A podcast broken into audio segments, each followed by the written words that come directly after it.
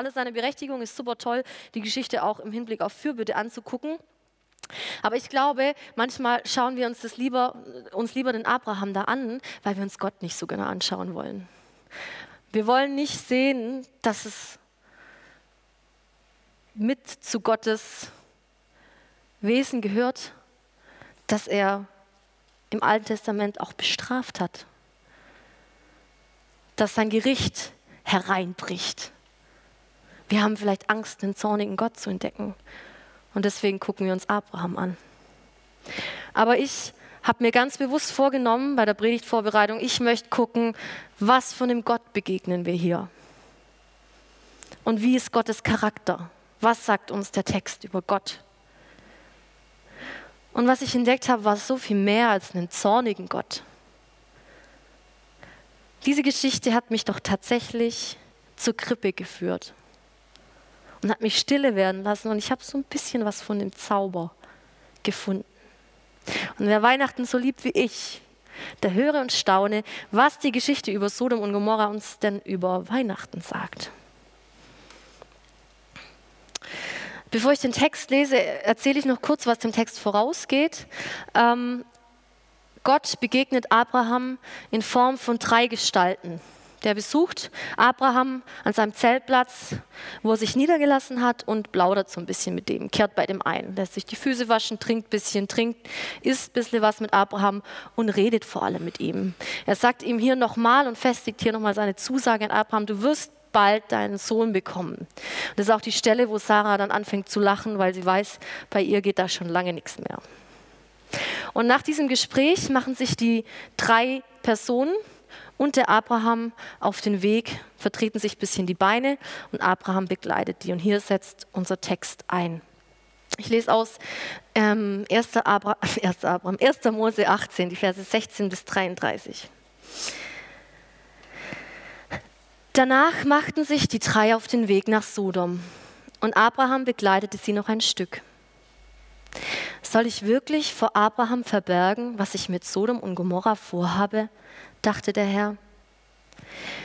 Wenn er mich, durch mich zum Stammvater eines großen und mächtigen Volkes wird, dann kann ich es ihm nicht vorenthalten.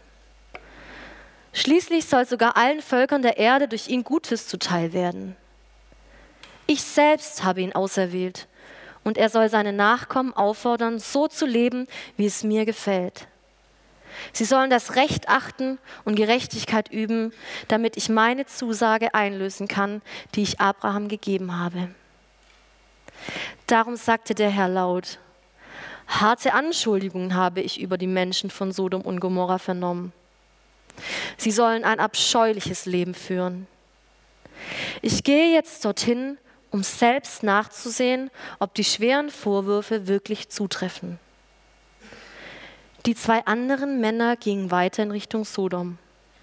Nur der Herr blieb noch bei Abraham zurück. Abraham trat näher heran und fragte, willst du wirklich Unschuldige und Schuldige zusammen vernichten? Vielleicht findest du ja 50 Leute in dieser Stadt, die nicht Böses getan haben und die dir dienen. Willst du die Stadt nicht um ihretwillen verschonen? Es wäre Unrecht von dir, Sodom ganz zu vernichten, denn dann tötest du ohne Unterschied den Schuldlosen und den Schuldigen und behandelst beide gleich. Das wäre nicht recht. Du bist der Richter der ganzen Welt und willst gegen die Gerechtigkeit verstoßen? Da erwiderte der Herr, wenn in Sodom 50 Unschuldige, wenn ich in Sodom 50 Unschuldige finde, werde ich um ihretwillen den ganzen Ort verschonen. Abraham aber ließ nicht locker. Ich habe es nun einmal gewagt, mit dem Herrn zu sprechen, obwohl ich nur ein vergänglicher Mensch bin.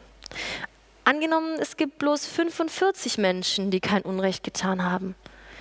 Willst du wegen der fehlenden fünf die ganze Stadt zerstören? Nein, sagte der Herr. Wenn ich 45 finde, verschone ich die Stadt.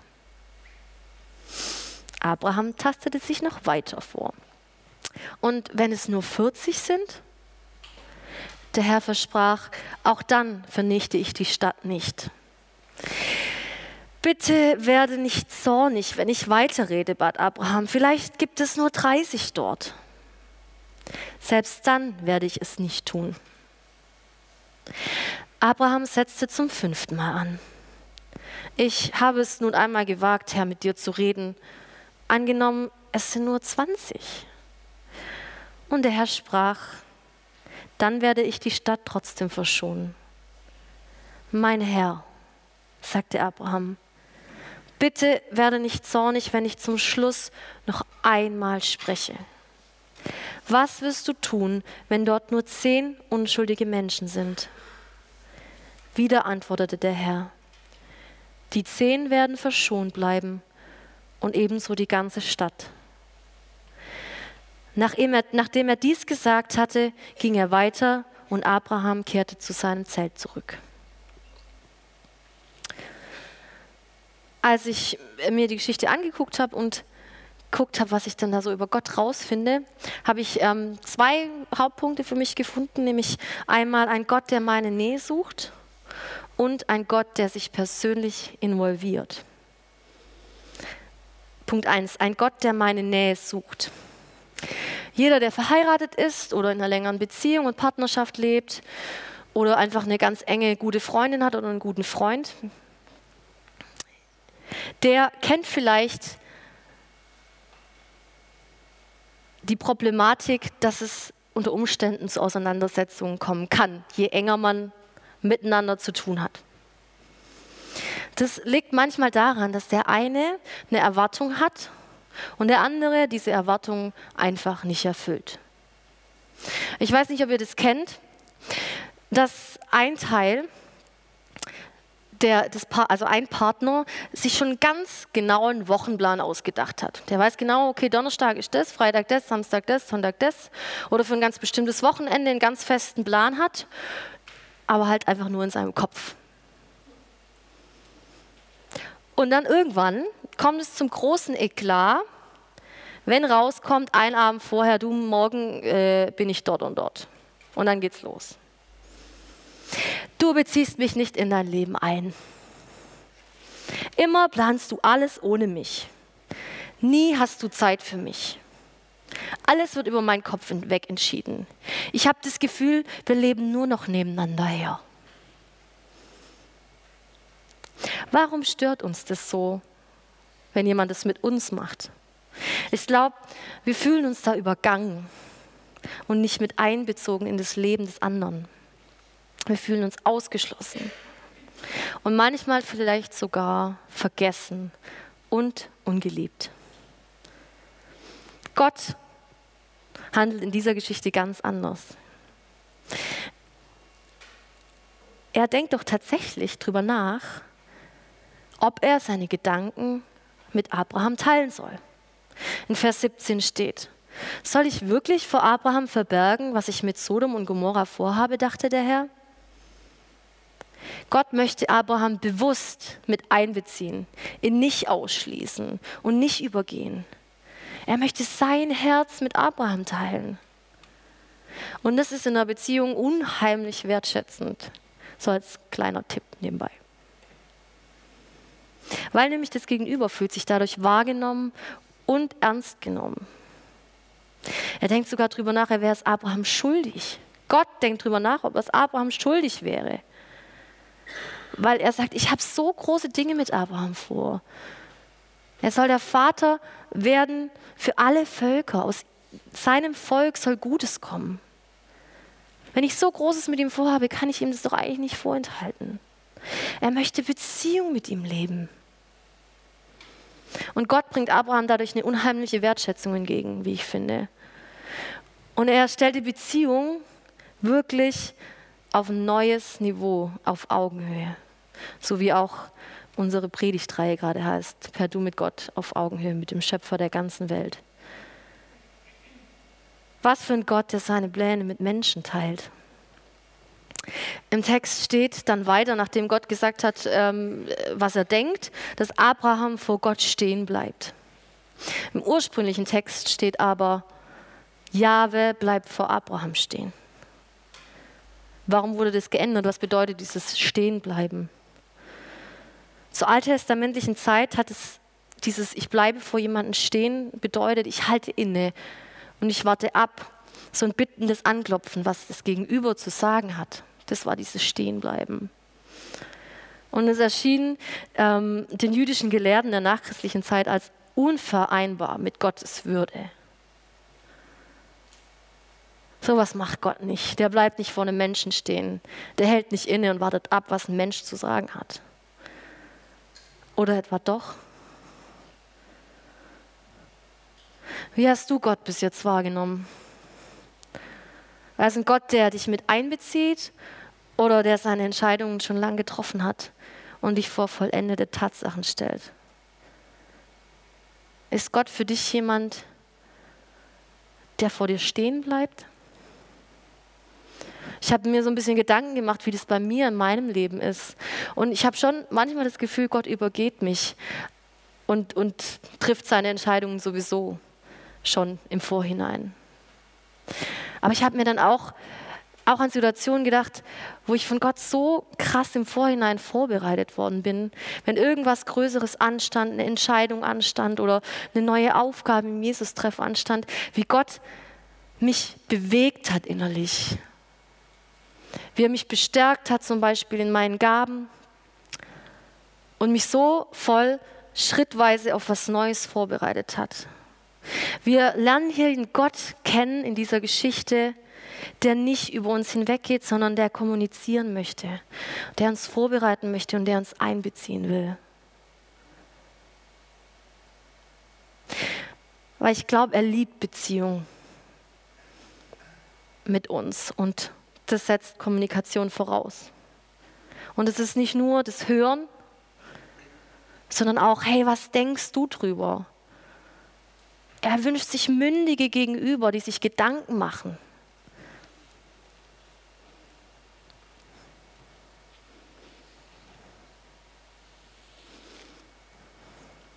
Ein Gott, der seine Gedanken mit uns teilt. Kein Gott der Willkür und der Ferne. Einer, der innehält und festhält an dem, was uns wichtig ist. Im Verlauf des weiteren Gesprächs merkt man dann, wie Abraham so ein bisschen vorsichtig wird. Am Anfang noch so total eingestanden und gesagt, Gott, das kannst du nicht machen. Da, wenn da Gerechte sind, du, du bist ein gerechter Gott, du kannst nicht. Und so im Verlauf merkt man, wie er immer vorsichtiger wird. Man hat so das Gefühl, er checkt erst so richtig, wer ihm da gegenübersteht im Verlaufe. In Vers 27 steht, und Abraham antwortete und sagte, siehe doch, ich habe mich erdreistet, zu dem Herrn zu reden, obwohl ich nur Staub und Asche bin. Vielleicht fehlen an den 50 Gerechten nur fünf. Man hat so das Gefühl, er denkt mit jedem, mit jeder Bitte, die er weitermacht, mit jedem Schritt, den er weitergeht, geht er einen Schritt zu weit.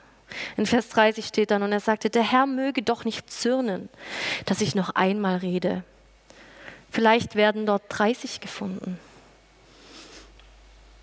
Ich glaube, Abraham war ein Mann, der Gott wirklich gut kannte.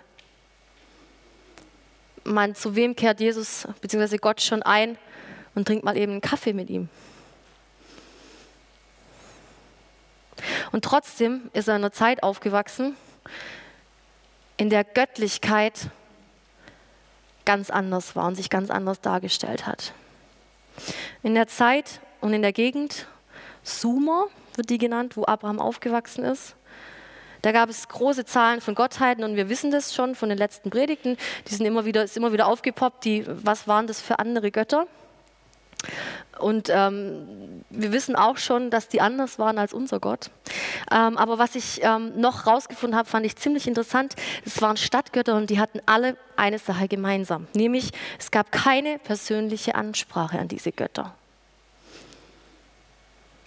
Dazu hatten die Familien sogenannte Schutzgottheiten, und mit diesen Schutzgottheiten sind die dann vor diese großen Götter getreten und haben ihr Anliegen vorgebracht. Ich habe da mal so, und da gibt es auch tolle Bilder dazu. Nicht so viele, aber ich habe eins gefunden. Genau. Ähm, da sitzt dieser große Gott auf seinem Thron und diese Schutzgottheit zieht den Beter so mit, stellt sich vor den großen Gott und dann bringen sie gemeinsam ihr Anliegen vor. Was hier also Abraham mit Gott abzieht, ist für damalige Verhältnisse absolut revolutionär und eigentlich undenkbar. Und diese Geschichte in genau dieser Zeit zeigt, wie unser Gott sich komplett von den Göttern damals abhebt. Es ist ein Gott der direkten Zwiesprache und ein Gott der direkten Ansprache. Hier steht jemand von Angesicht zu Angesicht Gott gegenüber, ohne Vermittler und ohne Schutzgott. Und vielleicht wird Abraham deswegen so ein bisschen vorsichtig. Aber wie reagiert Gott? Gott bleibt komplett ruhig, habe ich das Gefühl. Sein Verhalten gegenüber Abraham bleibt freundlich und auf Augenhöhe. Der sagt dann irgendwann, du Abraham, ich habe jetzt zwar gefragt, aber es ist jetzt eigentlich auch genug, ich muss jetzt auch los und ähm, das reicht jetzt. Gott geht mit Abrahams Bitte mit bis zum Schluss. Wir entdecken hier einen Gott der Nähe. Einen Gott, der meine Nähe sucht. Der sich erstens Gedanken drum macht, was Abraham zu einer bestimmten Sache denkt, der wirklich eine neue Beziehungsebene eingeht. Und wir begegnen hier einem Gott, an dem man nahe herantreten darf. Und mit dem man Dinge besprechen kann ohne den Fürsprecher und Gott geht mit Abrahams Bitte mit bis zum Schluss und bleibt dabei auf Augenhöhe. Mein Punkt 2. Ein Gott, der sich persönlich involviert. Ich lese nochmal Vers 21. Ich will doch hinabgehen und sehen, ob sie ganz nach ihrem Geschrei, das vor mich gekommen ist, getan haben. Und wenn nicht, so will ich es wissen. Ein kleines Mädchen kommt nachts um drei zu ihrer Mama ans Bett. Mama, in meinem Schrank, da ist ein großer, böser Wolf. Und die Mama sagt, du, Schätzchen, da ist kein großer, böser Wolf in deinem Schrank. Sie weiß es von ihrem erwachsenen Standpunkt her. Sie kann es mit ziemlicher Sicherheit sagen weil normalerweise sind in Schränken keine Wölfe. Das kleine Mädchen geht und kommt nach fünf Minuten wieder und sagt, du Mama, der ist immer noch da und ich habe so große Angst. Daraufhin steht die Mama auf, nimmt die Kleine hoch, geht zum Schrank, macht den Schrank auf und sagt, guck mein Schatz, da ist kein böser Wolf. Glaubt ihr nicht, Gott hat schon lange gewusst, wie es da in Sodom aussieht. Glaube, die hat nicht gewusst, wie viele Gerechte dort waren. Und trotzdem ist es nicht Gottes Art, ferne, von ferne zu handeln und von ferne zu entscheiden. Wir begegnen hier einem Gott, der sich selbst ins Geschehen involviert. Der nimmt die Sache so ernst, dass er sagt, hey, ich kann das nicht von hier oben, ja, von Hörensagen her entscheiden. Ich möchte es mir selber angucken. Ich möchte mich selber involvieren. Und er nimmt dadurch auch Abraham ernst. Weil erstmal fragen, was er denkt und dann irgendwie trotzdem von fern eine Entscheidung zu treffen, da fühlt man sich dann nicht mehr so ernst genommen. Er sagt, okay, ich gehe selber runter, ich steige hinab und gucke mir die Sache selber an. Ein Gott, der sich selber involviert. Wie kennst du Gott? Als einen Gott, der dich kennt, aber manchmal fern scheint? Wie ist es, wenn du arbeiten gehst und deine Kollegen sich alle relativ mögen und sich gut verstehen, aber du verstehst dich nicht so mit denen? Wie ist es, wenn du am Dienstag oder am Mittwoch nach Hause fährst zur Weihnachtsfeier zu deiner Familie und du weißt schon genau, es wird so anstrengend. Weil Familienidylle bei euch zu Hause nicht Wirklichkeit ist. Aber auch schöne Geschichten, ja. Wie ist es, wenn dein Kind zum ersten Mal läuft? Wenn du dich freust über einen neuen Job oder eine tolle Geburtstagsfete hattest? Wo involviert sich Gott persönlich? Kennt ihr diese Suchbilder, wo ganz viel abgebildet ist, so Wimmel-Suchbilder, wo dann, ich habe da mal eins mitgebracht, wo ganz viel abgebildet ist und man muss eine bestimmte Sache suchen. Und hier äh, muss man den Walden suchen. Das ist so ein Typ mit einer gestreiften Mütze und rot gestreift und so einer Nerdbrille. Der ist ziemlich gut versteckt. Vielleicht finden jemand auf die Schnelle, sonst zeigt man euch auch gleich. Hatten schon jemand? Haschen schon. Okay. Hast ihn gefunden? Genau, zeig mal, das, zeig mal die nächste Folie einfach. Genau. Ah, ziemlich gut versteckt. Deswegen hinkt das Bild auch so ein bisschen, weil ich glaube nicht, dass Gott sich so mega krass versteckt. Ähm, aber ich finde, das ist eine coole Übung. Und manchmal tut es uns gut, aus manchen Lebenssituationen so ein Jesus-Gott-Suchbild zu machen. Weil ich glaube, dass sich Jesus immer persönlich involviert, dass Gott immer in meinem Leben involviert ist. Und dass er meinen Lebensherausforderungen eben nicht fernbleibt. Denk doch einfach mal über so ein paar Lebenssituationen nach, wenn du jetzt irgendwie frei hast, wenn es still wird und ruhig wird. Wo hat sich Gott da involviert? Ich finde, es ist eine tolle Übung. Wenn ich ähm, mein Tagebuch lese von früher, was ich da alles aufgeschrieben habe, ist es zum einen manchmal ein bisschen peinlich, aber zum anderen kann ich auch sehen, wie sich so die, also wenn ich Gott mit einer Farbe gleichstelle, wie sich so diese Farbe Gottes durch mein Leben zieht und wie mein Leben heute nicht so wäre, wie es ist ohne Gott. Und wie ich Gott in so vielen Facetten erkennen kann, wie er sich persönlich involviert hat. Und es macht mich unheimlich dankbar. Ich finde, es ist eine total coole Übung, das auch mal zu machen, wenn man jetzt zum Beispiel bei der stillen Zeit nicht so gerne einfach nur die Bibel liest, sondern sich auch mal solche Sachen überlegt. Mir ist dann weiter noch was ähm, Interessantes aufgefallen. Vers 32. Da sagte er, der Herr möge doch nicht zürnen, ich will nur noch dieses Mal reden. Vielleicht werden dort zehn gefunden. Und er sprach, ich will nicht vernichten wegen der zehn. Abraham bittet bis zur Zahl zehn. Und dann bricht er ab. Dann ist klar, bis hierher und nicht weiter. Und dann gehen auch alle ihre Wege. Er hätte nur noch einmal mehr bitten müssen. Und dann wäre Sodom verschont geblieben. Aber zur damaligen Zeit war die Zahl 10 die kleinstmögliche Zahl einer Gruppe stehend für eins. Weniger wäre nicht gegangen. Ein Gerechter hätte gereicht für eine ganze Stadt. Für einen Gerechten hätte Sodom und Gomorra überlebt, wäre nicht untergegangen, nicht zerstört worden.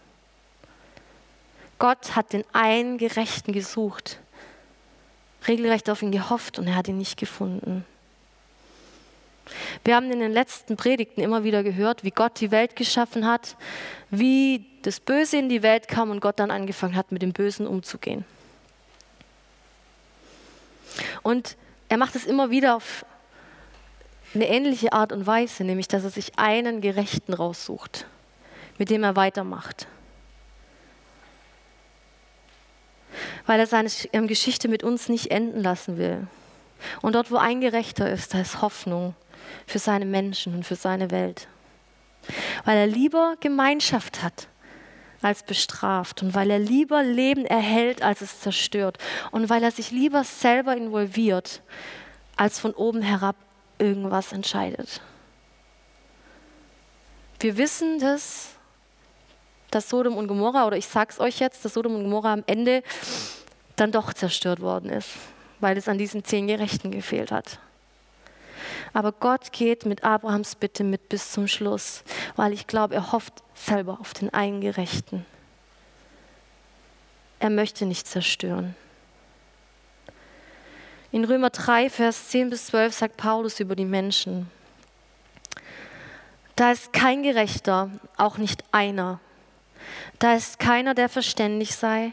Da ist keiner, der Gott suche. Alle sind abgewichen. Sie sind allesamt untauglich geworden. Da ist keiner, der Gutes tut. Da ist auch nicht einer. Ich glaube, Gott ist weiter auf der Suche nach dem einen Gerechten. Aus den gleichen Gründen wie damals. weil er nicht zerstören will, sondern weil er retten will und weil er mit den Menschen weitermachen will. Und weiter steht in Römer 5, Vers 19, denn gleich wie durch einen Menschen ungehorsam viele Sünder geworden sind, also auch durch einen, eines Gehorsam werden viele Gerechte. Mit diesem einen Ungehorsam ist Adam gemeint, der die Sünde in die Welt gebracht hat. Und mit diesem einen Gehorsam ist Jesus gemeint, durch den wir gerecht sind.